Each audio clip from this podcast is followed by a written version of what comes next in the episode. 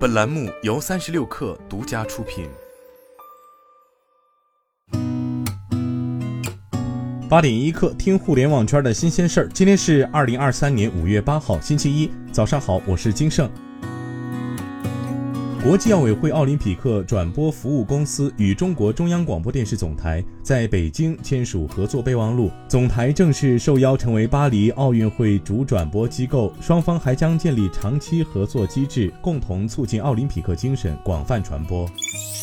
据灯塔专业版数据，截至昨天十时四十分，二零二三年度大盘票房突破两百亿。由上海体育学院经济管理学院、三体运动和万博宣委联合制作的《二零二二中国健身行业数据报告》在 China Fit 北京健身大会上正式发布。报告显示，二零二二年居家健身人口增长较多，且女性已成为健身消费市场主力。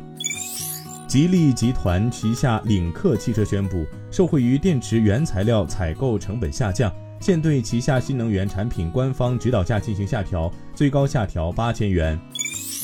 据 Apple Insider 报道，高通公司在一份报告中提到，苹果公司未来有可能会使用自己的基带产品，而不是我们高通公司的。Apple Insider 同时指出，苹果最快会在2025年出货自家的 5G 基带产品。2023年的 iPhone 15系列仍然会使用高通基带，型号是骁龙 X70。2024年的 iPhone 16系列也会选择高通作为基带供应商。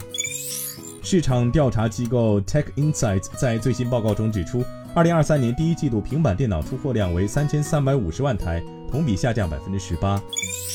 美国科研人员从蜈蚣的运动方式中得到灵感，研制出拥有多节身体和多条腿的机器人，能高效通过崎岖不平的路面，不必依赖传感器随时探测路面情况。今天咱们就先聊到这儿，我是金盛，八点一刻，咱们明天见。